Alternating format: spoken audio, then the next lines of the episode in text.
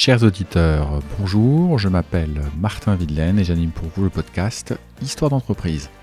Histoire d'entreprise raconte comment on grandit les entreprises au point de forger l'identité de nos régions et de notre pays.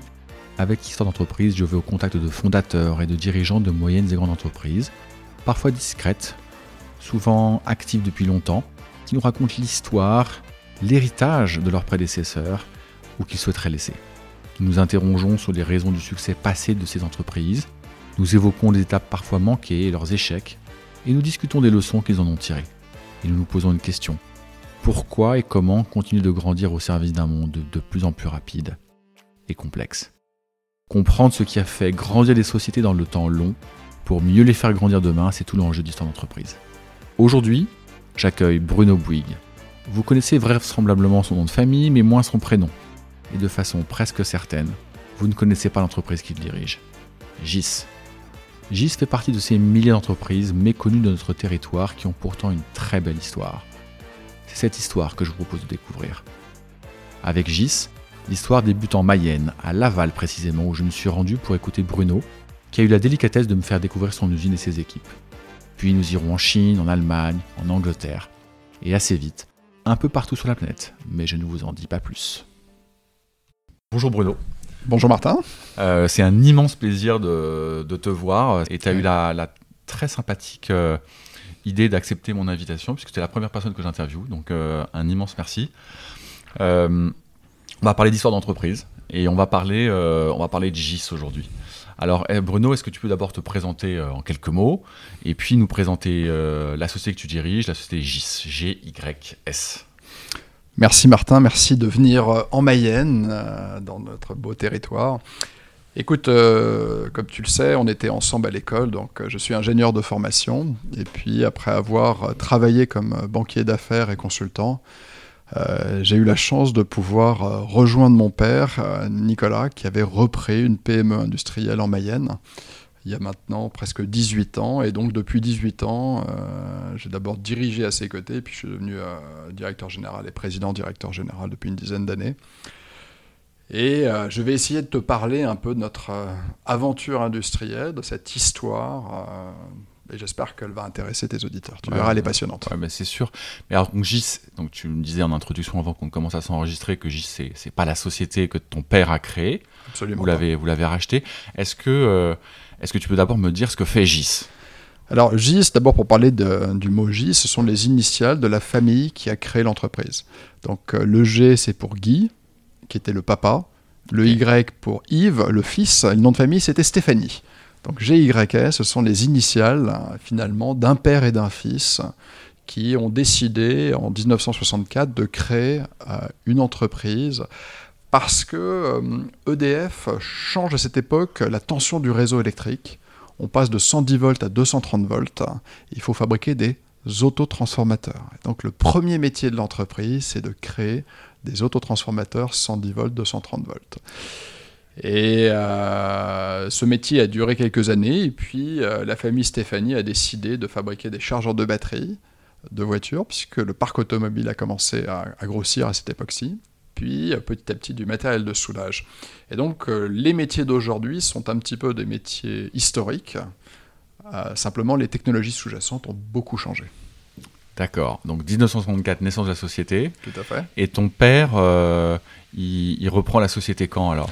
Alors, la, la, société connaît finalement trois périodes. Une première période familiale, jusque dans la fin des années 70, Monsieur Stéphanie Père, malheureusement, euh, a un souci de santé, euh, décède, et donc la société est vendue à un industriel qui la garde à l'intérieur d'une holding.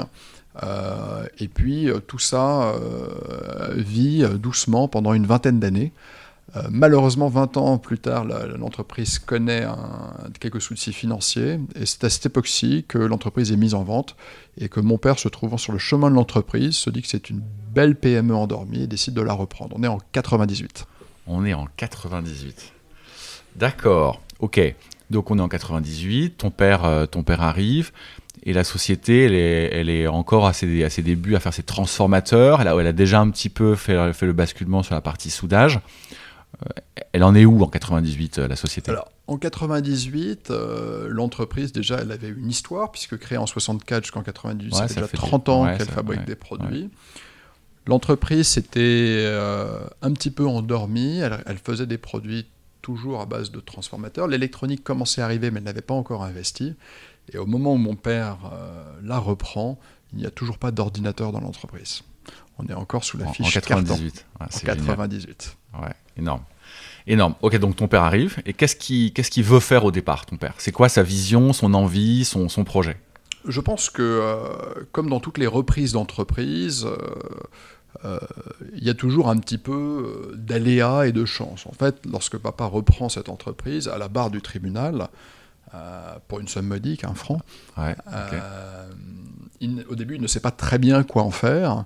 Et il se dit, bah, on va déjà commencer par moderniser cette entreprise. Donc, il euh, faut imaginer une entreprise qui finalement travaillait en 98 comme dans les années 80. Euh, donc avec un océan de papier, euh, des machines à écrire, des plans de production sous, sous forme de fiches carton.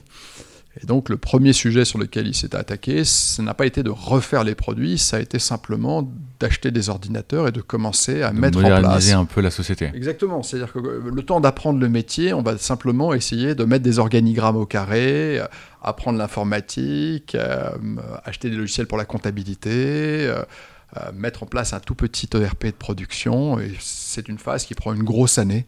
Tu connais le chiffre d'affaires de la société à l'époque ou pas? Écoute, je pense que. Alors, on est en francs à l'époque encore. Mais si on met en francs, en, euros, on doit être quelque part aux alentours de 4 à 5 millions d'euros à l'époque. Ok. Pour, je pense, petite cinquantaine de personnes. Ok. Ok, ok. Donc il modernise la société. première étape, donc première étape, le temps d'apprendre l'industrie, c'est l'amélioration des processus. D'accord. Deuxième étape, euh, et je ne suis toujours pas là, puisque je vais arriver quelques années après, eh bien, il, décide de participer à un premier salon international où euh, il se rend compte que sur son stand, qu'il propose des produits qui font euh, le poids et le prix d'un énorme canapé, alors qu'à côté de lui, il y a des Allemands qui commencent à proposer les mêmes produits et ça fait euh, la taille d'une canette de coca et quelques centaines d'euros. Et donc là, il se compte, l'électronique va bouleverser cette industrie. Et donc, euh, il rentre à l'usine et il, se dit c'est le moment de mettre en place un premier ingénieur et de, réfléchir à comment l'électronique va entrer dans cette entreprise. Donc là, on est à peu près en 2000, un petit peu avant, un petit peu après. 2000, 2001. Après ce salon, et donc en 2001, il prend le premier ingénieur pour commencer à faire la première carte électronique euh, pour commencer l'aventure des chargeurs et des postes de soudage électronique. D'accord. Il avait, il avait la capacité financière de faire ça, il y avait suffisamment de fonds propres dans la société pour commencer à, augmenter les coûts de la société, à investir dans cette électronique. Comment il a fait financièrement? Alors cet ingénieur, euh, on a eu le support de la région et du département qui nous a aidé à financer donc, euh, un étudiant qui faisait un doctorat. Et dans le cadre de ce doctorat, cet étudiant nous a fait la première carte pour un poste de soudage euh, de technologie électronique. Et donc, euh, lorsqu'il a fini son doctorat, deux, trois ans plus tard, eh bien, le, premier produit a été commercialisé.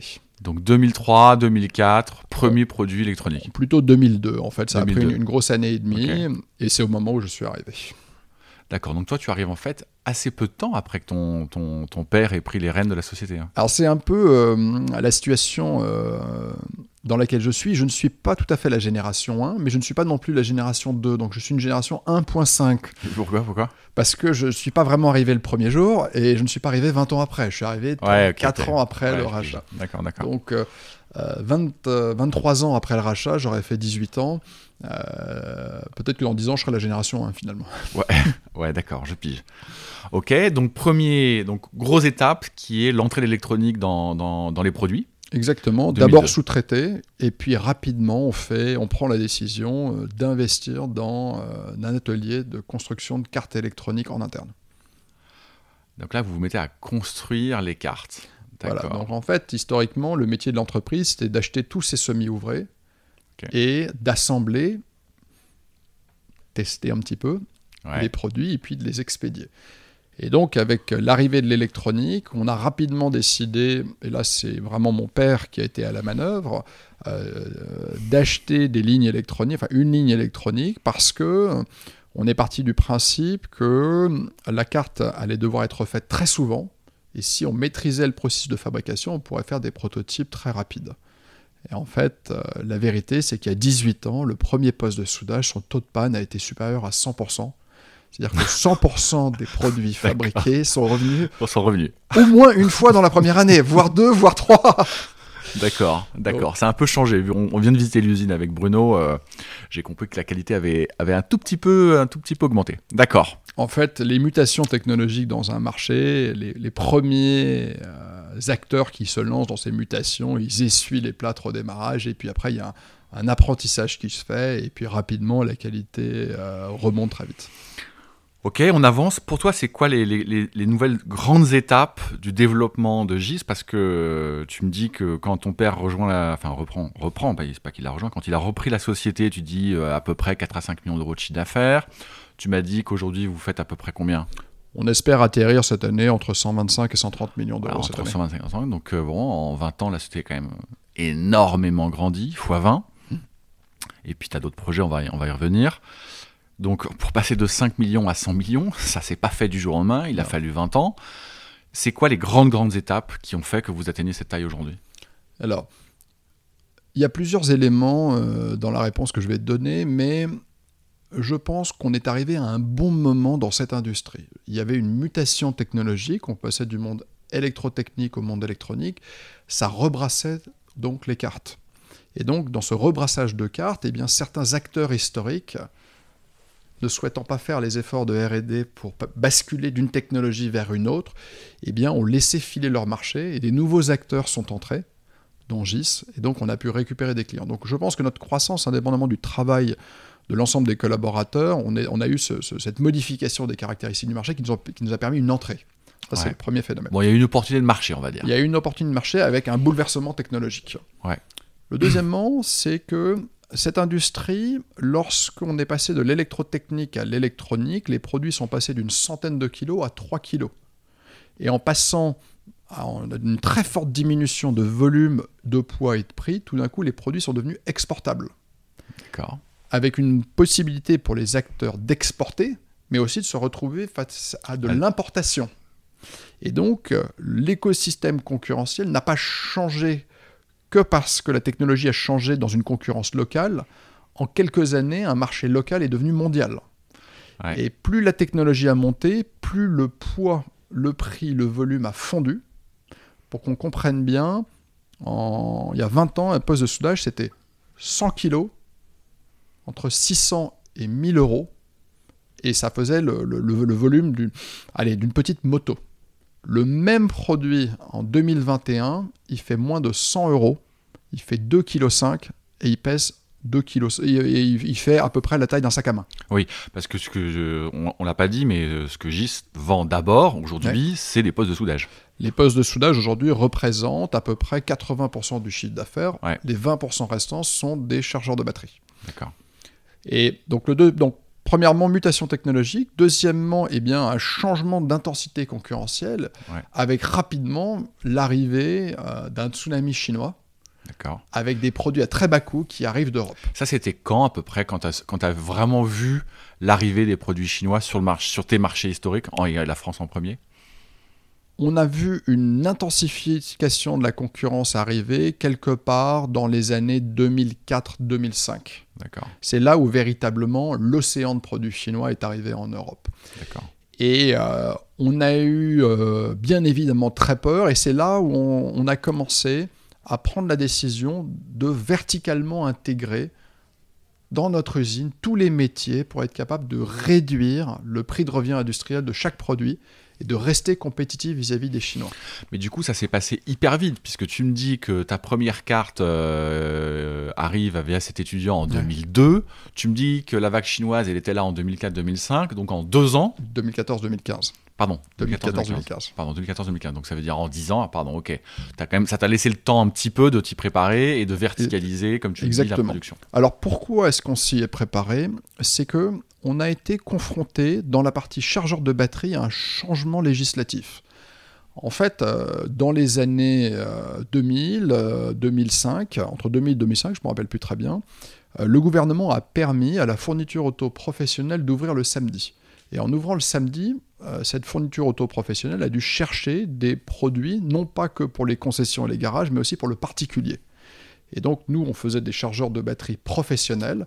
Et il a fallu apporter une gamme de produits euh, de chargeurs de batterie grand public. Grand public, d'accord. Et comme on n'arrivait pas à être compétitif dans l'usine française, on a décidé de partir en Chine et on a créé GIS Chine pour fabriquer des chargeurs de batterie grand public. Et c'est là où on a vu, dans cet écosystème chinois ultra compétitif, eh bien cet océan de produits chinois qui, allait venir, qui allait arriver, qui allait arriver.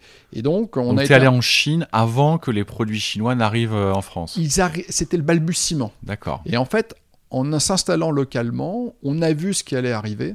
Et donc, on a immédiatement commencé à baisser nos prix en France et on s'est battu pour baisser les prix et baisser les prix de revient industriel.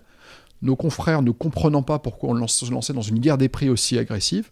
Ce n'était pas du tout pour lutter contre l'écosystème européen, c'était pour se préparer, à l'arrivée de la, Chine. à l'arrivée de la Chine. Chinois. Et lorsque le tsunami chinois est arrivé, nous avions un différentiel de prix de l'ordre peut-être de 10 à 15% vis-à-vis de nos confrères chinois, alors que nos confrères européens avaient 50 à 60%. Ok. Et donc on a mieux tenu. Ouais, donc vous avez mieux tenu. Et puis ce qu'il faut dire aussi à ceux qui nous écoutent, c'est qu'en même temps que tu as créé euh, ton usine chinoise, l'usine en France grandissait. On a continué à investir dans l'unité euh, française parce que euh, on a toujours cru que la compétitivité d'autres continents ne durerait pas éternellement. Donc notre objectif a été de s'appuyer sur notre unité chinoise pour des produits grand public et euh, de continuer à investir dans l'unité française pour des produits euh, professionnels, industriels et maintenant robotiques. Et peut-être avec une plus grande composante technologique aussi. Avec une beaucoup plus grande composante technologique, euh, évidemment. Ce qui est assez intéressant en 2021, c'est que nous allons, indépendamment de l'agrandissement des deux usines existantes, la France et la Chine, nous allons construire une troisième usine. Cette troisième usine va être en France euh, parce qu'on on, est en très forte croissance sur des produits à forte dominante technologie. Et si en, 2015 on avait très peur de l'usine française par rapport à l'usine chinoise, bah, en 2021, en 2022, on a très peur de l'usine chinoise par rapport à l'usine française. C'est-à-dire que le rapport de peur s'est inversé. Et aujourd'hui, avec l'augmentation des coûts de transport, avec l'inflation rapide qui vient de Chine, eh bien, on se dit qu'il faut absolument reconfigurer notre unité chinoise non plus pour faire des produits premier prix pour le marché européen, mais pour que cette usine devienne une usine de haute technologie pour le marché chinois. D'accord, donc toi ce que tu dis, c'est que euh, des industriels comme toi qui ont créé des usines et qui ont une usine aujourd'hui en Chine se disent, bah en fait cette usine chinoise, elle va être maintenant sacrément concurrencée par, des, par ta propre usine d'ailleurs française et par d'autres acteurs européens ou venant d'autres Exactement, donc en fait on voit bien un écrasement du différentiel de prix de revient industriel rendu en Europe d'un produit chinois par rapport à un produit fabriqué euh, en Europe. Et donc, euh, le plan euh, historique, qui était finalement une usine chinoise comme atelier déporté de l'usine française, s'arrête. Et donc, le nouveau plan stratégique à 5 ans, c'est le suivant, c'est la règle des trois tiers. L'unité chinoise, dans 5 ans, doit vendre un tiers de sa fabrication en Chine, un tiers en Asie et simplement un tiers en Europe, alors qu'aujourd'hui, elle est à 92% en vente vers l'Europe. En Europe. Ouais, c'est absolument passionnant. Donc, je reviens aux grandes étapes du développement de la société. Donc, vous créez l'usine euh, chinoise qui, qui, se développe. Euh, plus récemment, entre 2015 et donc 2021, est-ce que tu as eu le sentiment qu'il y a eu également une nouvelle étape, en tout cas un marqueur dans le développement de GIS? Avant 2015, il y, a, plusieurs marqueurs très importants. Euh, dans la vie euh, industrielle, un grand marqueur, je pense, c'est l'ouverture de la première filiale commerciale internationale. Alors tu vas me dire, mais pourquoi c'est un marqueur? En fait, GIS, euh, on a pris la décision de s'installer en Allemagne il y a maintenant 15 ans. Et on a pris cette décision parce qu'on s'est dit, voilà, dans la machine-outil, euh, les Allemands sont les plus forts en technologie.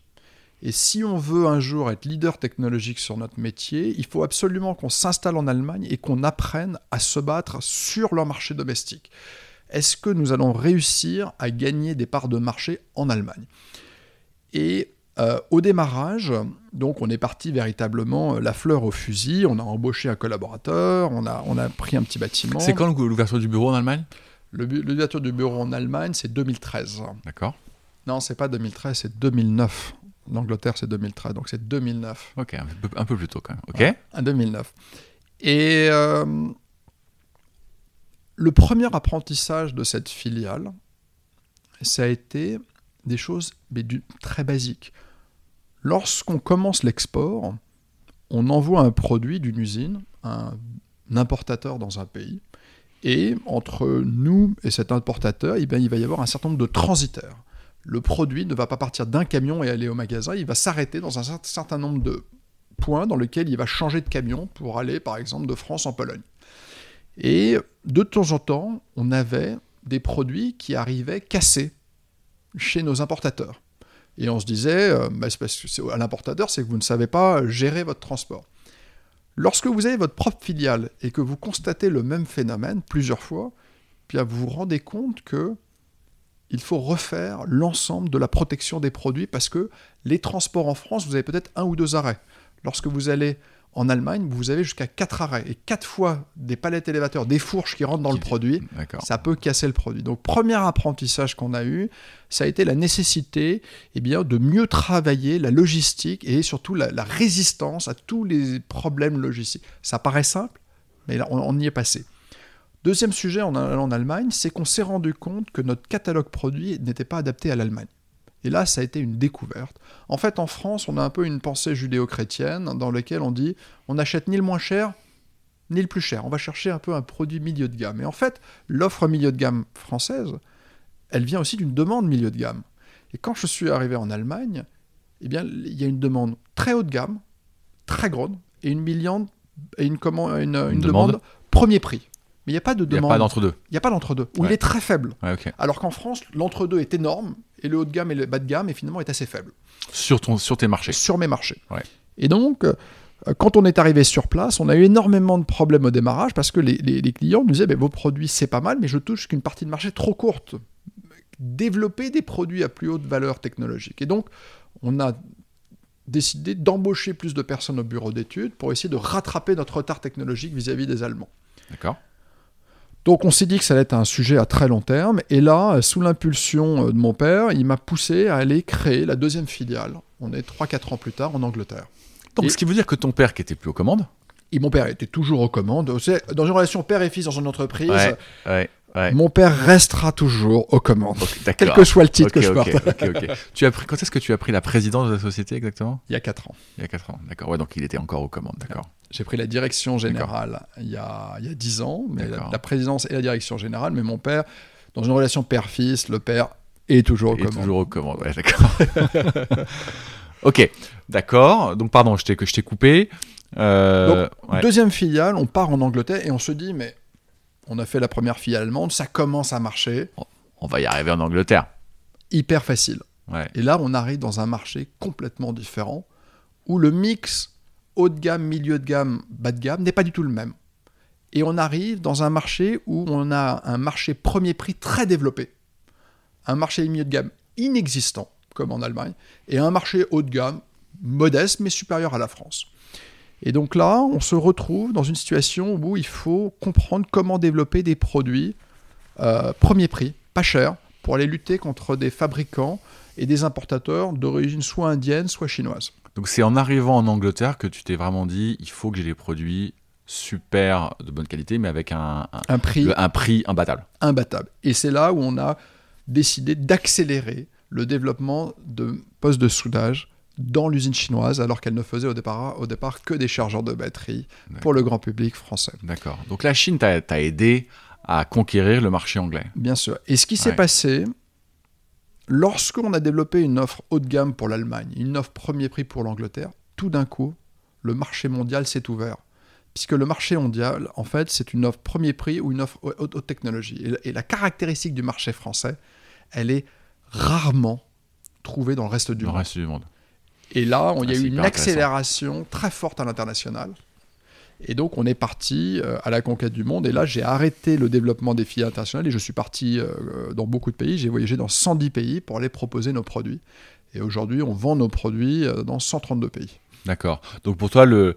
L'Allemagne puis l'Angleterre, c'était les prémices du développement international. Et puis Ouais. après, tu as, ouvert les, t'as ouvert les robinets partout. C'était quand ce basculement où tu t'es dit, avec ton père, allez, on, va voir les 110 pays En fait, on- d'abord, on a cru que euh, il fallait d'abord chercher des clients autour de chez soi, ce qui a été un peu, c'est un peu la, la philosophie des primo-exportateurs, où finalement, tu regardes les pays autour de chez toi pour aller chercher des importateurs. Et puis, tu fais des salons, et puis sur ces salons, dans les pays à côté de chez toi, tu rencontres des importateurs d'Arabie Saoudite, du Koweït, d'Afrique du Sud, d'Amérique centrale, et puis petit à petit, on voyait que ces gens étaient intéressés aussi par nos produits, et qui commençaient à en acheter. Et on s'est dit, bah, si on a un client au Chili, bah, peut-être que les pays autour, ils vont en acheter. On a commencé à voyager. Et c'est là où on s'est dit, bah, il faut accélérer sur le développement du, département export. Et en l'espace de, de- de 15 ans, on est passé d'une personne à l'export à aujourd'hui 32 personnes au service export. D'accord. Et ton chiffre export aujourd'hui, c'est grosse maille, c'est combien Donc alors, on a trois chiffres, puisqu'on a le chiffre France, le Ouais. chiffre via les filiales et le chiffre export. D'accord. Aujourd'hui, euh, depuis l'année dernière, le chiffre France est passé sous les 50%. Donc je pense que cette année, on va finir aux alentours de 40%. D'accord. Et les filiales vont représenter à peu près euh, 25%. Et les filiales, donc c'est Allemagne, Angleterre. Allemagne, Angleterre, Chine Angleterre, et Italie. Ok. Et puis le reste du monde va représenter bah, à peu près une vingtaine de pourcents aujourd'hui. D'accord. D'accord. Ok, donc ce, ba- ce basculement, tout export, c'est quand est-ce que tu vois vraiment le, le, le truc partir euh, de manière significative? Il y a 7-8 ans en arrière. 7-8 ans. Ouais, il y a 7-8 ans en 7-8 ans en arrière. En fait, il y a 7-8 ans en arrière, euh, il y a un certain nombre euh, de, de- de basculements technologiques qui se produisent au même moment. Premier basculement technologique euh, vient en fait de l'histoire du Dieselgate. En fait, le Dieselgate euh, va créer une pression très forte chez les constructeurs automobiles pour euh, revérifier l'ensemble des calculs des émissions des voitures et vont les forcer, toutes marques confondues, à devoir reprogrammer l'ensemble du parc automobile mondial. Et à ce moment-là, GIS est une des premières sociétés au monde à sortir un chargeur très avancé, une alimentation stabilisée qui permet de reprogrammer tous les véhicules.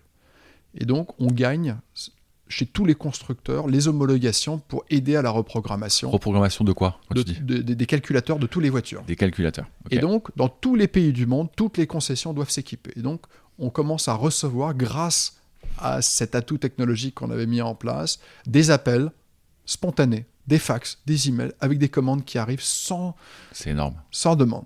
Donc c'est là où on a une petite avantage technologique. Deuxième avantage, dans le soudage par point, euh, il y a à peu près euh, maintenant 7 ans, donc à peu près au même moment, on lance des algorithmes de reconnaissance automatique des matériaux qui permettent en fait aux carrossiers de pouvoir souder sans connaître la nature des matériaux. Il y a 20 ans dans une voiture, il y a trois nuances d'acier.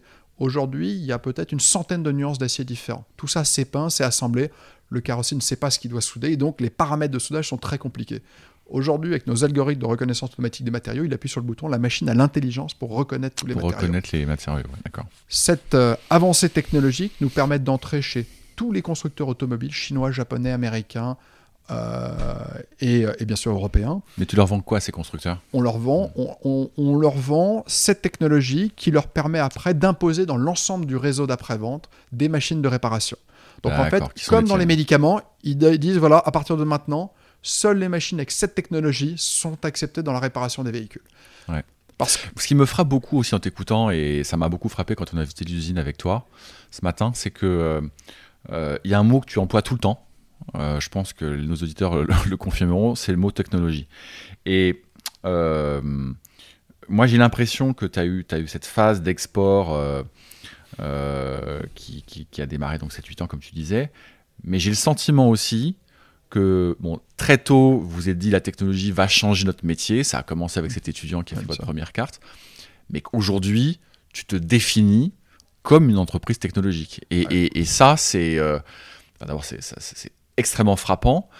Mais est-ce que là encore, tu as eu le sentiment qu'il y a eu un virage où tu te dis, mais maintenant, en fait, moi, ce que je vends, je vends pas des postes de soudage, je, je vends pas euh, un système de, de réparation de carrosserie, je vends de la techno. Alors, dans, dans, ta question, il y a deux points. D'abord, sur une petite précision sur l'export, ça, depuis le démarrage, on a commencé à faire de l'export, mais il y a eu une accélération il y a 8 ans, très forte. Ouais.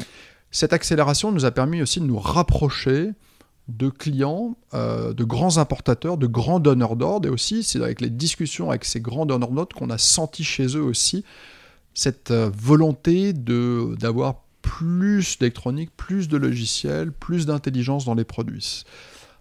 Euh, aujourd'hui, je pense qu'on a, pendant le Covid, commencé la mutation de GIS.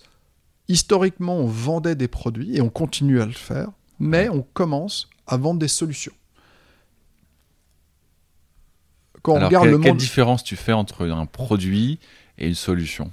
Alors, pour ceux qui nous écoutent un produit, ça va être par exemple, euh, si je prends le cas par exemple de Renault, Renault va sortir une nouvelle voiture, une Alpine par exemple, par exemple, par exemple. Et va nous dire bah, écoutez, j'aimerais beaucoup un chargeur à la marque Alpine avec ses caractéristiques ABC, euh, voilà, il sera mis dans chacune des voitures, euh, est-ce que vous auriez la gentillesse de nous en fabriquer 6000 voilà, donc là, j'ai un client qui me demande un produit pour une application, et donc il m'en fait des quantités, et puis il va mettre un produit par voiture, et voilà.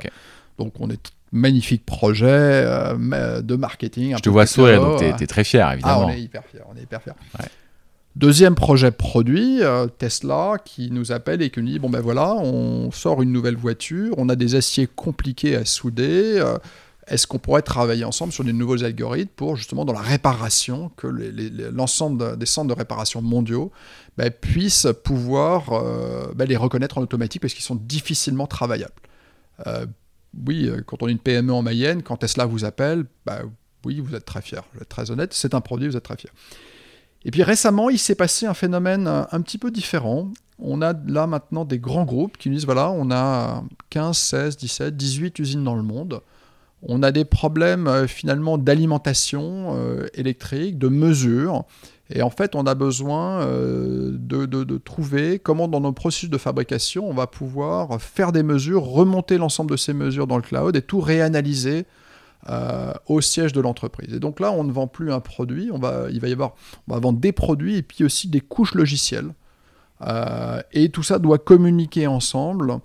Et c'est ce que je vais appeler une solution. Ils ont un problème mondial dans une multitude d'usines. Et à partir de là, on va devoir apporter une solution hardware et software. Donc c'est la différence entre le produit et la solution pour nous. Ok, très très clair. Et puis euh, les, constructeurs automobiles sont de plus en plus des clients. Ils l'étaient déjà, mais ce que j'entends aussi, c'est que euh, euh, ils te demandent des solutions, ils te demandent des chargeurs embarqués. tout ça aussi est, alors, ce, qui est sûr, c'est que l'automobile qui représente la moitié du groupe, chez GIS, en fait, euh, quand on parle de l'automobile, nous, on parle de l'après-vente automobile. Et en fait, une des mutations qui se passe, c'est que on travaillait sur des technologies pour l'après-vente, on commence à travailler sur des technologies sur la première monte. C'est-à-dire qu'on commence à arriver dans les usines. Et c'est là où il y a besoin de beaucoup de solutions. Euh, historiquement, GIS, on était une maison qui fabriquait des produits pour des artisans, artisans du bâtiment, artisans de la réparation automobile. Et puis, depuis dix ans, on a décidé d'ajouter au métier des artisans le monde industriel. Donc, on a d'abord entré et on a apporté des produits, puis des morceaux de solutions à ce que je vais appeler l'industrie généraliste. Ça veut dire l'industrie qui fabrique des éléments pour le bâtiment, pour le train, pour l'avion. Et puis petit à petit, eh bien, le monde automobile, qui nous regardait finalement de loin pour la première monde, a commencé à faire appel à nous, à nos services, à, nos technologies. et non plus que pour l'après-vente, mais aussi pour la première monde. J'estime que chez GIS, si je prends mon mix client aujourd'hui, on fait 50% pour l'automobile, après-vente, 35% euh, pour l'industrie et 15% pour les artisans. Dans 5 ans, on fera peut-être 80% de notre chiffre d'affaires pour le monde industriel. Mais dedans, il y aura aussi l'automobile, mais première monte. Première monte, ouais. Mais c'est le rail, c'est le bâtiment, l'industrie du bâtiment, mais dans la fabrication, c'est l'aéronautique, c'est le militaire. On a beaucoup de contrats avec le militaire. Et tout ça dans le monde entier. Bon, top. Alors, on a un peu parlé de tes marchés, on a parlé, un peu de tes clients, évidemment. Est-ce qu'on peut parler un peu de ton outil industriel? Parce que c'est une très grande fierté de GIS. Euh, ces usines maintenant que tu as, tu as des projets d'usines dont tu vas nous parler.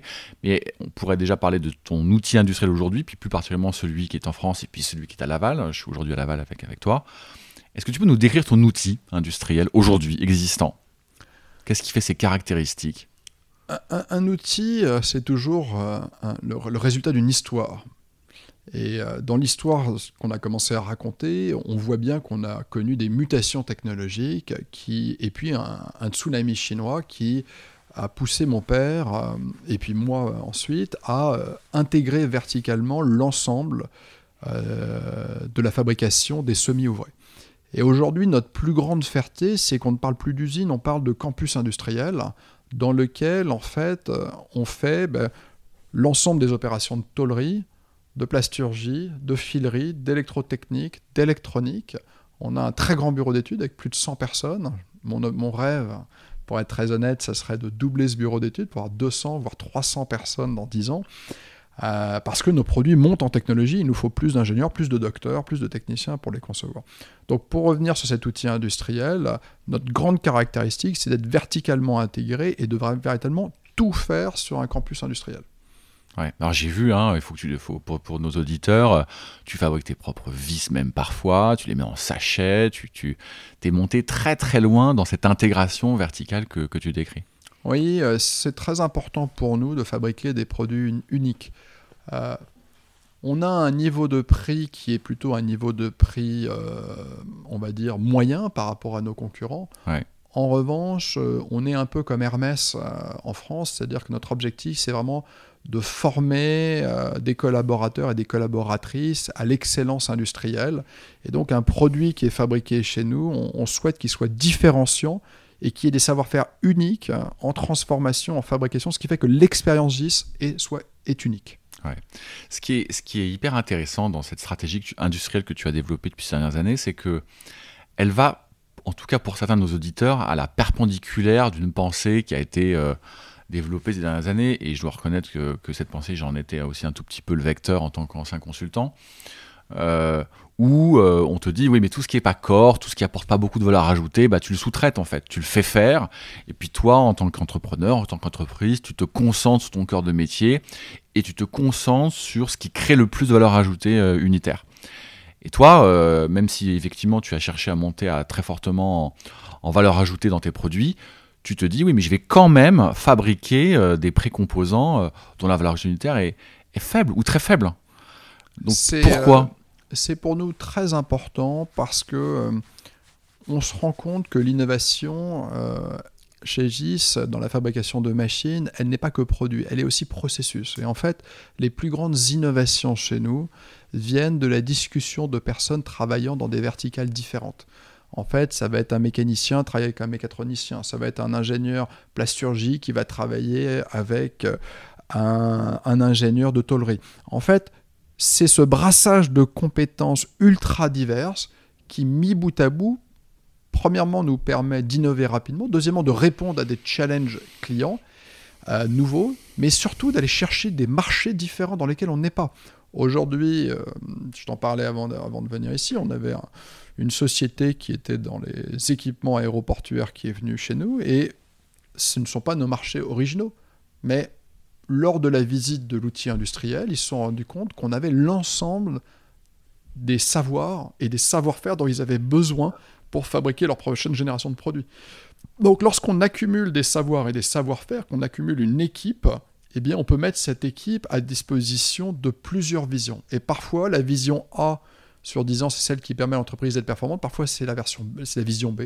Et donc, euh, en ayant beaucoup de compétences, on est agile et on peut toujours rebondir et, pousser l'entreprise vers ce qui fait le plus sens à un moment. Ce qui est cœur dans une entreprise pendant une période donnée, ça peut devenir un énorme boulet. Boulet euh, plus tard. Euh, dix années plus tard. Et en fait, si on regarde chez GIS, eh bien, on a aujourd'hui 42 sous-familles produits. je vous dirais que si je regarde 10 ans en arrière, toutes les familles produits sur lesquelles je gagnais de l'argent, aujourd'hui je perds de l'argent. Et peut-être toutes les familles produits sur lesquelles je gagne de l'argent aujourd'hui, eh bien demain, euh, elles seront plus on en perdra. Donc en fait, c'est très compliqué d'avoir une certitude absolue sur où se trouvera la valeur économique de l'entreprise. Par contre, si on garde des compétences, on peut toujours garder cette agilité. Ouais. Alors je te sens ultra confiant pour l'avenir et c'est pas, euh, mais, mais, vraiment, hein, c'est c'est pas condescendant euh, de ta part, je le sais très bien. Euh, on, a, on a visité ton nouvel entrepôt qui est dix fois supérieure à la capacité de l'entrepôt que ton père avait découvert quand il a rejoint la société. Est-ce que tu peux nous raconter tes projets industriels et ce qui a fait, entre autres, que euh, cette capacité notamment de stockage, ton entrepôt, il, est devenu juste monstrueux euh, au regard de ce que tu avais il y a même encore quelques années? Quand, quand on est parti à l'export, ce qui m'a fasciné, c'est l'arrivée du numérique et du digital. Et le digital et le numérique dans l'industrie a des intermédiaires. Euh, auparavant, euh, avant l'arrivée du numérique et du digital, c'était difficile pour les acteurs de connaître les fournisseurs. Et donc, on faisait des salons, euh, on, dialoguait. Il y avait une usine, il y avait un grossiste, il y avait un exportateur, il y avait un importateur, il y avait à nouveau un grossiste, puis un distributeur, puis parfois un deuxième, et enfin le client final. Donc, entre une usine et un client, il pouvait y avoir jusqu'à 8 différents échelons. Et tu me disais qu'en moyenne, c'était 5-6, quoi. en moyenne, 5 à 6. Et euh, avec le numérique, l'accès à l'information a été simplifié et donc a commencé une désintermédiation de l'ensemble des filières. Et cette désintermédiation, en fait, euh, elle a eu plusieurs compétences, première, euh, enfin, plusieurs impacts. Premier impact, ça a été de d'enlever les stocks qui étaient stockés chez chacun de ces cinq ainsi intermédiaires. Il a fallu se poser la question finalement qui doit porter ces stocks? Et ce qu'on a vu, nous, dans notre développement, c'est que nos distributeurs finaux dans chacun des pays ne voulaient pas les porter. Donc c'était soit nous, soit un intermédiaire. Et donc on s'est dit, bon ben voilà, euh, s'il y a une désintermédiation et que la chaîne entière ne veut pas porter les stocks, ben, si on veut rester là demain, ça va être à nous de porter les stocks. Et donc le métier a évolué, et dans les dix dernières années, on est passé de centre de recherche fabricant à centre de recherche fabricant grossiste. Grossiste, ouais, Et donc on est passé d'une capacité de stockage de, de, 1500 palettes à aujourd'hui euh, peut-être près de 12 500 palettes. Et là, je on va redoubler l'entrepôt une deuxième fois pour passer à 25 000 stockages palettes. Ça sera le plus grand entrepôt au monde dans notre industrie parce qu'on pense que ça fait partie des industries, des, caractéristiques des sociétés industrielles modernes de demain. Ce qu'il ce faut que nos auditeurs comprennent, c'est que GIS, euh, euh, e PME, je ne sais pas comment il faut te qualifier, en grosse PME, grosse PME euh, de aujourd'hui environ 120, 130 millions d'euros de chiffre d'affaires. Tu as un projet pour devenir euh, leader mondial, au moins sur tes marchés. Ah oui, complètement. On est aujourd'hui, avec l'ensemble des collaborateurs et des collaboratrices, nous souhaitons essayer, en tout cas, de fabriquer, de concevoir les meilleurs produits, fournir le meilleur service. Donc oui, nous, notre objectif, c'est on est challenger des plus grands acteurs. Notre industrie est très grande, elle fait 30 milliards, donc on est encore tout petit. Et donc notre objectif, c'est d'essayer de faire en France un des grands leaders technologiques dans nos marchés. Oui, oui, complètement. Super. Alors, bon, euh, vous êtes à Laval. Alors, comment, comment tu qualifies le rôle euh, de, de, GIS spécifiquement euh, localement, dans, dans, dans, la, dans la région autour de Laval et à Laval? Alors, la Mayenne, c'est un territoire euh, agricole et je pense que les valeurs justement de ce monde agricole où on doit beaucoup travailler, beaucoup jouer collectif, ont été des atouts exceptionnels pour nous parce que lorsqu'il faut donner euh, le petit coup de collier supplémentaire, l'ensemble des collaborateurs, des collaboratrices euh, savent le faire parce que c'est dans la culture locale. Donc on, a une culture du collectif et donc ça c'est un atout. Donc en fait, juste nous, on est complètement inscrit dans notre territoire. Euh, le territoire nous a beaucoup donné et nous, on essaye de, participer à la construction des savoirs. Donc en fait, on est dans des acteurs, c'est sûr, on, a on est un acteur technologique en forte croissance, donc on est peut-être un peu plus visible, mais l'ensemble des chefs d'entreprise que je connais en Mayenne, on partage les mêmes, la même philosophie. Hein. C'est-à-dire, on bosse, collectif, euh, et ça Il n'y a pas de chômage en Mayenne. Hein. On est un des territoires français où il y a le moins de chômage. On est, presque, on est proche du 4% de taux de chômage. Magnifique. Donc, donc, donc, euh, donc, ça veut dire que vous aussi, vous avez quelques difficultés pour recruter On recrute GIS sur tout l'ouest de la France. Mais par contre, euh, ça, j'aimerais quand même souligner le fait que nous avons moins de problèmes de recrutement en province qu'il y a 10 ans. Il s'est passé deux phénomènes importants. On en a parlé au petit déjeuner, je crois. Euh, L'Europe a mis en place le programme Erasmus. Erasmus, c'est un programme dans lequel des jeunes étudiants peuvent partir étudier partout en Europe. Beaucoup de Mayennais sont partis à l'étranger, ont épousé des femmes, soit des pays, soit des étudiants d'autres pays qui étudiaient dans les mêmes, et sont revenus en Mayenne. Donc, premier atout d'Erasmus pour une entreprise comme J, c'est qu'en Mayenne, vous trouvez des gens qui parlent toutes les langues. Au département export, sur les 32 personnes, on parle 13 langues étrangères et des gens qu'on a trouvés en Mayenne. Que tu as trouvé en Mayenne. Que trouvé. Et ça, c'est grâce à Erasmus. Donc, Erasmus a permis à des entreprises comme GIS de rayonner à l'international. Donc, merci l'Europe. Deuxième phénomène, la, Mayenne a été un des premiers territoires fibrés. Je travaille de temps en temps. J'ai un pied à Paris, un pied en Mayenne, parce que ma famille et mon domicile sont à Paris. La bande passante en Mayenne est supérieure à la bande passante à Paris. Donc, ce qui est incroyable, vous êtes en Mayenne, vous avez le calme, la ruralité, et en même temps, vous avez l'excellence numérique, vous avez l'excellence des talents internationaux, et puis maintenant, vous avez le TGV qui fait euh, Laval-Roissy en 1h40. Honnêtement, vous avez des racines et des ailes, c'est fabuleux. Bah, magnifique, magnifique.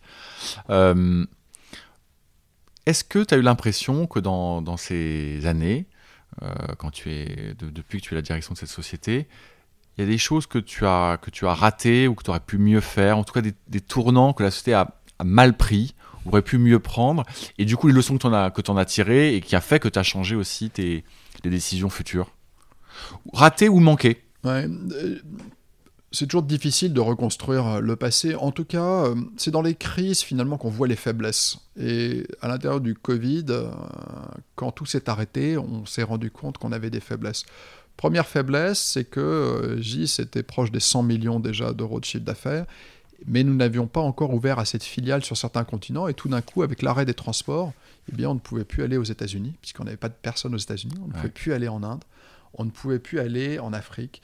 Et c'est là où on s'est rendu compte que il fallait qu'on accélère sur le déploiement de quelques filiales internationales sur chacun des continents pour commencer à avoir une présence sur les continents.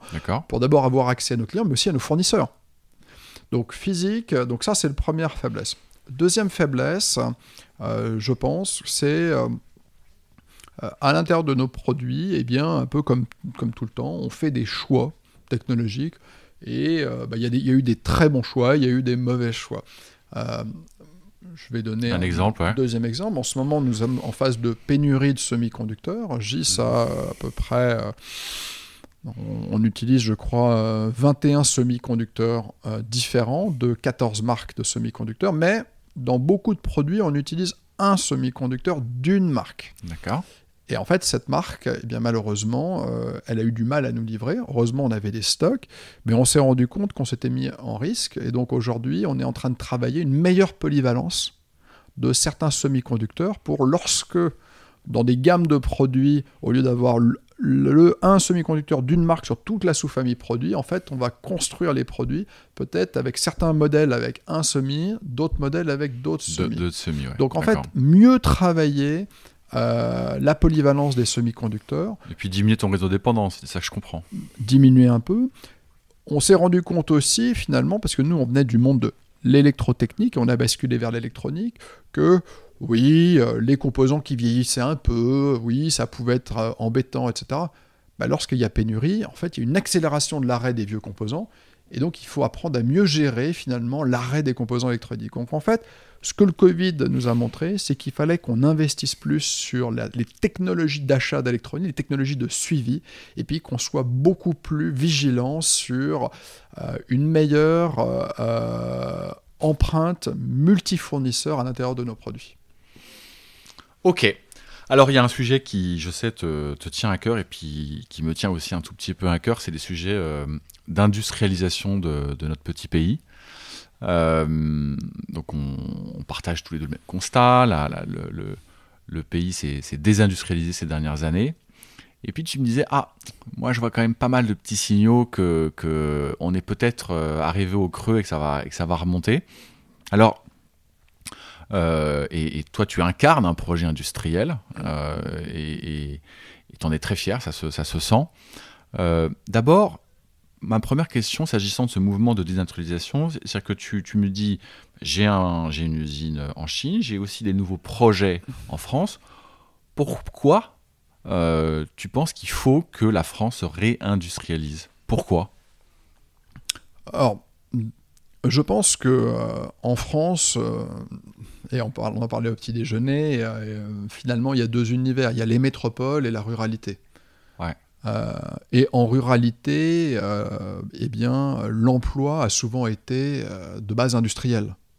Et je pense que l'ensemble des mouvements sociaux, notamment les gilets jaunes qu'on a eus, eh bien, c'est venu eh bien d'une France qui finalement voulait travailler mais avait plus de difficultés à trouver du travail. Et donc, pour moi, pour avoir une société dynamique, une société finalement où il y a une forme d'égalité des chances, euh, je pense qu'il faut, euh, et c'est le combat d'ailleurs de la France aujourd'hui, c'est de, pouvoir redonner le goût de l'industrie d'abord à la France entière, et puis redonner aussi le goût de l'industrie aux grands donneurs d'ordre qui réimplantent des usines partout euh, dans le monde. Euh, hier soir, il y avait la présidente de la région, le, préfet et le président de l'agglomération qui sont venus ici signer le, protocole territoire d'industrie, où en fait euh, l'ensemble de l'écosystème s'engage à essayer d'aider euh, les entreprises industrielles, les champions industriels, justement, à accélérer, à grandir. Donc, je pense qu'on est dans une période où euh, le politique euh, et l'ensemble des corps autour du politique euh, se rendent compte que l'industrie, eh bien, c'est comme l'église, il faut la remettre au milieu du village. Ça, c'est le premier sujet. Après, construire des savoir-faire, ça prend du temps. Donc, c'est un chemin qui est long. Donc, on ne peut pas arrêter 25 ans de désindustrialisation par un coup de baguette magique. Il va falloir investir dans la durée sur une génération. Donc, Aujourd'hui, euh, on a un droit du travail qui est plutôt bon pour l'industrie, aujourd'hui, quand on le compare avec le droit du travail européen. On a euh, aujourd'hui le crédit d'impôt recherche, qui est un atout exceptionnel, surtout à un moment où euh, l'industrie devient plus technologique. Il nous reste encore quelques difficultés. Ouais. Alors lesquelles? Les impôts à la production. Je rappelle qu'il y a trois familles d'impôts à la production. Il y a la CVAE, qui représente près d'un tiers des impôts à la production il y a euh, deux impôts, deux taxes foncières. Je rappelle que la France est le seul pays au monde à avoir deux taxes foncières, hein. donc la CFE, la taxe foncière, et puis après un troisième tiers qui correspond à une, petite cinquantaine de petites taxes. Donc le gouvernement euh, d'Emmanuel Macron a décidé de commencer à travailler. Donc nos impôts de production sont à peu près huit fois supérieurs à ceux des Allemands. Donc là, ils enlèvent une petite trouche de 10%. Il nous reste encore un, petit chemin à faire. Un petit chemin à faire, mais je pense que la trajectoire est donnée. Euh, est-ce que tu crois, pardon de te couper, est-ce que tu crois que parce que on va réduire euh, l'impôt à la production, euh, dans la durée, ça va permettre à la France de se réindustrialiser? Est-ce que tu penses qu'il y, a une relation de cause à effet ou est-ce que c'est il y a d'autres choses plus profondes derrière qui se cachent pour que pour que de nouvelles usines sortent de terre? Alors, je pense que déjà la transformation de l'ISF en IFI, déjà au niveau du capital industriel, a permis d'arrêter le départ du capital industriel. Donc ça, ça a été une très très bonne mesure, il faut vraiment la pérenniser. Euh, L'ISF, L'ISF sur les sociétés industrielles, c'est dramatique. Euh, je pense qu'aujourd'hui, on est dans une phase où, euh, et là je parle plus des métropoles que de la ruralité, les métropoles se réinterrogent sur la place du monde industriel. Euh, je te disais tout à l'heure que papa était sorti de Centrale en 73, je crois. Et en 73, la moitié de sa promotion est entrée dans une PME industrielle en Ile-de-France. Euh, nous essayons de recruter à Centrale, on n'a aucun candidat qui nous envoie son CV. Et je pense que euh, des étudiants de Centrale, aujourd'hui, il n'y en a aucun qui rentre dans des PME industrielles en. D'abord, il y a moins de PME, voire plus du tout, ou très peu. Et puis, il y a d'autres sujets qui les intéressent plus. Mais en métropole, on voit bien que les usines sont parties loin et donc on est moins exposé et donc on connaît moins le sujet. Donc pour moi, euh, la fiscalité va dans le bon domaine à partir du moment où on continue à travailler sur les taxes de production. Après, il faut euh, euh, resensibiliser les, métropoles sur l'importance des usines. C'est difficile de remettre des usines dans des métropoles, mais il va peut-être falloir y réfléchir. D'accord. Surtout que les usines sont propres. Ce matin, quand tu es venu dans cette nuit, on a visité l'usine. Je pourrais avoir mon usine en centre-ville. Ouais, c'est sûr. Aujourd'hui, ce qui est incroyable, c'est qu'on a une vision finalement un peu archaïque et ancienne d'usines très polluantes, mais aujourd'hui, les usines, les champions industriels d'aujourd'hui, euh, d'abord, ils ont des responsabilités sociétales très fortes, euh, ils sont tous engagés sur des, sur des politiques RSE euh, très fortes, et puis, honnêtement, notre usine qui fabrique 2000 à 2500 machines jour, à part quelques camions qui nous apportent bien évidemment de la matière première, euh, on peut manger par terre. Donc pourquoi ne pas remettre les outils industriels au, cœur des villes? Mais tu penses, que, tu penses que ça doit faire partie des politiques des métropoles de se, de dire bah, comment est-ce que je vais aider demain une nouvelle usine à se créer, soit pas forcément en centre-ville, mais en tout cas en périphérie de ma ville ou euh, tu penses qu'elles peuvent le faire? Tu penses qu'elles doivent le faire? Je pense que oui, que ce soit dans la ruralité ou dans les métropoles, je pense que c'est un je sujet. Je parle pas de la ruralité parce qu'on on, imagine bien que c'est facile, ouais, c'est naturel. C'est complètement naturel. Euh, euh, dans la ruralité, c'est complètement naturel. Dans les métropoles, oui, je pense que la place du monde industriel dans les métropoles doit être re-réfléchie. Euh, je t'ai parlé euh, tout à l'heure d'une entreprise, euh, Kickmaker, qui a décidé de recréer des bureaux d'études et de recommencer à industrialiser dans Paris. Dans Paris, oui. dans Paris. Donc maintenant, la, question, c'est est-ce qu'on veut transformer toutes les friches industrielles qui nous restent en musées ou en bâtiments de bureaux ou d'habitation, ou est-ce qu'on veut recréer des centres de production d'excellence à l'intérieur des métropoles? Moi, je pense que ça peut tout à fait être fait si c'est réfléchi. D'accord. C'est un nouveau projet de société. Ouais. Alors, on a parlé donc euh, d'impôts sur la production, on a un peu parlé de d'envie ou de d'aide des métropoles ou des régions à réindustrialiser. Est-ce que tu penses qu'il y a d'autres leviers euh, macroéconomiques qu'il faudrait mettre en œuvre pour aider la France à se réindustrialiser? Est-ce que tu penses à quelque chose de spécifique? Non, euh, je pense qu'aujourd'hui, euh, à partir du moment où on baisse les impôts de production, euh, je pense que c'est véritablement la bonne direction, puisqu'on va retourner petit à petit dans une moyenne européenne. Je pense qu'aujourd'hui, notre fiscalité, notre droit du travail, eh bien, on est revenu vers une moyenne européenne, donc je pense que c'est bien. Après, il faut deux choses. Il faut d'abord donner une vision, et donc là, je, tiens à donner un coup de chapeau à Emmanuel Macron, notre président, qui a, qui a donné 10 objectifs dans le cadre de la France de 2030. Hein. Et alors, bien sûr, ce ne sont pas des objectifs qui sont atteignables facilement, ce sont plutôt des, visions d'avenir. Mais déjà, pour la première fois, un gouvernement nous a donné des visions d'avenir. Euh, donc ça, c'est une vision à long terme. Deuxièmement, euh, la BPI, il faut aussi souligner le travail exceptionnel de la BPI, avec notamment euh, ben, les Tours de France de l'industrie.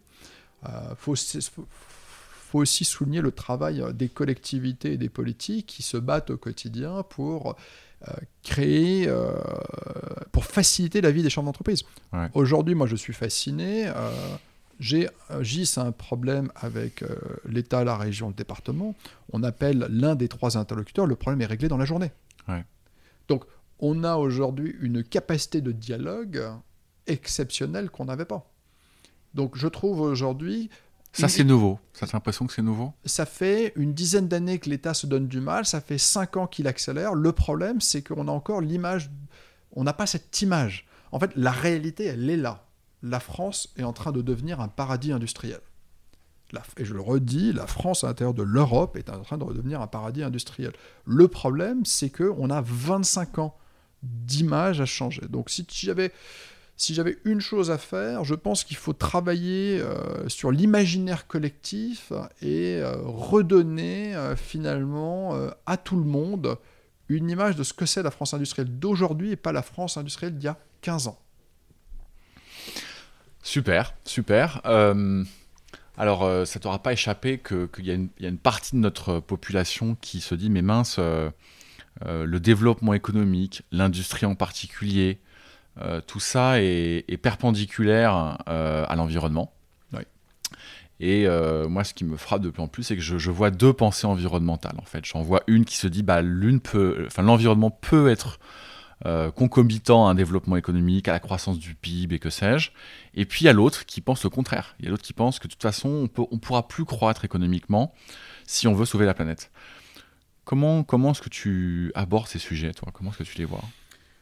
Alors, pour moi, euh, ce sont des sujets qui sont très importants parce que euh, c'est des questions que mes jeunes collaborateurs posent. Et c'est des questions sur lesquelles, euh, je vais être très honnête, j'ai été très démuni jusqu'à récemment. Petit à petit, ma pensée a commencé à structurer. Et donc ma, ma pensée s'est structurée en, en, deux actes. Premier acte, dans un outil industriel, il y a des processus qu'on peut améliorer pour être plus efficace. Et donc, c'est dans le cadre de ces processus qu'on a décidé de euh, passer euh, la certification ISO 14001, qui est euh, une, certification RSE. Donc là, je veux que l'ensemble de mes collaborateurs travaillent pour voir comment on peut améliorer dans l'ensemble des processus et bien la façon dont on travaille pour être socialement et sociétalement plus responsable. Ça, c'est ce que j'appelle les, processus. Et puis après, il y a l'impact. Et l'impact, moi, je suis un grand croyant dans l'innovation. Quand on a visité le bureau d'études, je t'ai dit, tu sais, on, est dans on, crée des convertisseurs de puissance, eh bien, il faut les tester, il faut euh, être capable, euh, une fois qu'on les a testés, eh bien, en faisant transiter de l'énergie, bah, de savoir quoi faire. Aujourd'hui, cette énergie, elle part dans des thermistances, elle est brûlée dans l'usine. Eh bien, on a décidé de créer des charges à réinjection réseau, ce qui va nous permettre de ne plus consommer d'énergie pendant le test des produits. C'est aussi des briques technologiques pour d'autres produits demain, notamment dans l'arrivée, enfin notamment dans le solaire, mais aussi dans l'arrivée du véhicule électrique, parce que les chargeurs devront être réversibles avec des problématiques de réinjection et de rééquilibrage du réseau. Donc je pense que je souhaite qu'on divise par deux notre facture énergétique en misant sur l'innovation et je pense qu'en misant sur le développement de ces technologies en interne, ça va nous ouvrir des nouveaux marchés. Donc pour moi, euh, je pense qu'il y a un travail à court terme qui est finalement comment mieux faire dans un périmètre existant. Et je pense que ça, c'est un travail de tous les jours. Et puis après, il faut se prendre un peu des, des moonshots, c'est-à-dire des, investir sur des technologies à long terme qui vont nous rendre plus vertueux, nous, et qui vont peut-être nous permettre de créer des business models pour demain. Euh, en tant que chef d'entreprise industrielle, moi ce que je souhaite, c'est euh, fournir du travail à très forte valeur ajoutée à l'ensemble de mes collaborateurs. Et donc je suis un fervent croyant sur le fait que l'innovation sera une des clés de demain. D'accord. Donc en innovant, en travaillant sur ces processus, on va travailler le court terme, le moyen terme et le long terme. Et je pense que ça peut être vertueux et créer un business model tout à fait positif. Ok, ok, ok. Il me reste deux questions. La première, elle sera pour euh, tes employés, la dernière pour toi. Euh, qu'est-ce qui fait que, que, tous tes travailleurs, tous les employés euh, qui travaillent chez, chez GIS, ils sont, ils sont fiers, ils sont contents d'être, d'être chez GIS? Qu'est-ce qui fait leur... Le fait qui fait qu'ils se lèvent le matin et qu'ils se disent je, vais chez GIS et c'est, le kiff Je pense que les, personnes qui nous rejoignent, d'abord, on partage tous quelque part euh, l'idée que euh, dans le travail et dans le travail collectif, il y a immensément de, satisfaction. Donc les personnes qu'on recrute et qui nous rejoignent, ils ont une vision du travail déjà positive. Euh, et puis, on essaye de créer les conditions aussi de, travail qui sont positives. Tu as visité l'usine avec moi, tu vois, on fait énormément d'investissements pour justement rendre les conditions de travail les meilleures possibles. Euh, le deuxième point, euh, on prend beaucoup de risques technologiques sur le très long terme. Ouais, c'est ce que j'ai vu. J'ai été, j'ai été surpris. Pour ceux qui nous écoutent, tu fais des investissements sur des projets que tu n'as pas encore gagnés. C'est assez rare.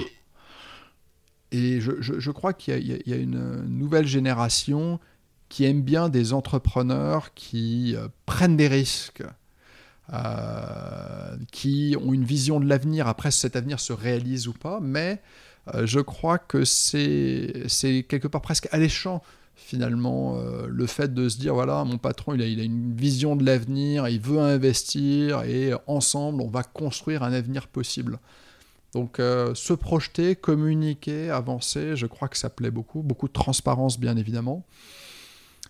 Et puis, euh, chez GIS, même si c'est pyramidal, euh, finalement, la première ligne du livret d'emploi, c'est quand même que l'ensemble des cols blancs, on est au service des cols bleus. C'est-à-dire que le, travail par la pensée est au service du travail par le geste. Et je crois qu'il y, a un immense respect pour le travail manuel et que euh, je crois que c'est ressenti. Je crois que je crois que c'est important, c'est-à-dire qu'on a une pyramide hiérarchique, mais une pyramide de service inversée. Plus on monte, plus on est au service des autres. Et je crois que ça, euh, je crois que ça plaît beaucoup. Voilà, donc, euh, donc les, collaborateurs sont contents. Et, puis, quand on est dans une ne, ne mentons pas quand même. On est dans une société en forte croissance. Qui dit forte croissance dit ascenseur social. Ah, bien sûr. Donc, ça offre des opportunités pour les uns pour les autres. Ben, bien sûr, bien sûr. Nous, on n'est on pas une entreprise qui embauche à droite à gauche des talents. On construit des talents en interne. Donc, en fait, quand on fait comme cette année plus de 30% de croissance, eh bien, tout le monde est tiré vers le haut, que ce soit en salaire, en position, en titre, en opportunité. Donc, il y a des opportunités tous les jours. Tout à l'heure, tu me disais un petit peu euh, qu'est-ce qu'on recrute? On a recruté sur 12 mois, et je prends une feuille devant moi, euh, à peu près 180 personnes, et là je vois qu'à aujourd'hui, tu vois, il y a plus de 18 jobs ouverts dans quasiment tous les secteurs de l'activité. Par exemple, tu peux, tu peux me citer quelques exemples pour que les gens euh, viennent frapper à ta porte demain? Voilà, donc on a besoin euh, des tourneurs sur commande numérique, des techniciens en électronique, euh, des commerciaux, des assistants marketing, des techniciens en maintenance industrielle, des assistants export, des assistants marketing, des assistants comptables et administratifs. En fait, la croissance de l'entreprise, que ce soit au bureau d'études, dans les services administratifs, financiers, en commerce, partout, on cherche du monde partout. Donc sur le site internet, euh, j'encourage tout le monde à nous envoyer des candidatures. Magnifique, magnifique. Alors ma dernière question, euh, Bruno, et on s'arrêtera après. Euh, tu le disais très bien, tu n'étais pas là à la genèse de la société. Il y, a eu d'abord la famille Stéphanie, puis il y a eu ton père. Bon, tu es arrivé juste après ton père, puis vous avez, vous avez vous avez co-dirigé la société ensemble. Maintenant, c'est toi qui es aux manettes, même si j'ai bien compris que le père était toujours Il est toujours là. Fais-moi confiance. J'ai bien pigé. Euh, et puis, euh, et puis euh, en tout cas, je le souhaite fortement. Gis va te survivre. Ah, c'est pour moi fondamental. Gis va te survivre et, un jour, tu seras plus au commandement de sa société, tu seras plus là et puis ce sera quelqu'un d'autre. Qu'est-ce que tu voudrais laisser comme héritage? D'abord, on est une entreprise familiale et c'est vrai que euh, si bah, dans la prochaine génération, que ce soit ma fille ou des neveux et des nièces, il y a un talent qui souhaite reprendre l'entreprise, déjà, bah, on en serait fier de continuer une histoire familiale. Si c'est pas le cas, c'est pas le cas et c'est pas c'est pas difficile. Ce que j'aimerais laisser à, la génération suivante, c'est euh, finalement quatre choses. Premièrement, euh, un groupe dans une santé économique très bonne c'est-à-dire un groupe euh, dans lequel chaque société possède ses bâtiments, qui a des niveaux de dette très très bas. Euh, premier sujet. Deuxième sujet, j'aimerais laisser un groupe qui soit leader technologique euh, sur ses produits, mais aussi sur ses processus de fabrication. C'est-à-dire que les produits soient d'excellence, mais aussi les processus de fabrication soient d'excellence. Le troisième élément, j'aimerais laisser un groupe dans lequel eh GIS soit une marque qui appartient à l'inconscient collectif. Ça, pour moi, c'est important. Et enfin, euh, j'espère euh, lancer un groupe, euh, laisser un groupe où, on aura atteint quelques-uns des moonshots. Les moonshots, les moonshots, sur lesquels je rêve. Donc, quels sont-ils actuellement? Eh bien, on travaille sur de la reconnaissance automatique machine to machine. On est en train de développer des systèmes d'exploitation machine universelle. On a on a de l'intelligence artificielle, de la reconnaissance de matériaux. En fait, voilà, donc j'aimerais que l'ensemble des technologies exceptionnelles qu'on arrive permettent à l'ensemble des industriels avec lesquels on travaille de gagner en efficacité et de construire un monde de demain plus rapide, plus productif, plus efficace. Super, super le mot de la fin, si tu avais envie de, dire quelque chose à ceux qui vont commencer à nous écouter, puisque tu es la première personne que j'interviewe, je pense que parmi les gens qui nous écouteront, il y aura des directions, il y aura des consultants, il y aura des fondateurs, en tout cas je, le souhaite, et puis il y aura tout un chacun aussi, il y aura peut-être des jeunes qui se diront tiens, je vais, je vais aller postuler chez GIS. Le mot de la fin que tu aurais envie d'adresser à tous ceux qui nous écoutent? Écoutez, je ne vais, pas, vais pas parler de GIS qu'on a parlé pendant longtemps. Moi, le mot de la fin, euh, j'aimerais simplement partager mon expérience c'est exceptionnel de travailler dans l'industrie, c'est exceptionnel de reprendre une TPE et de la transformer.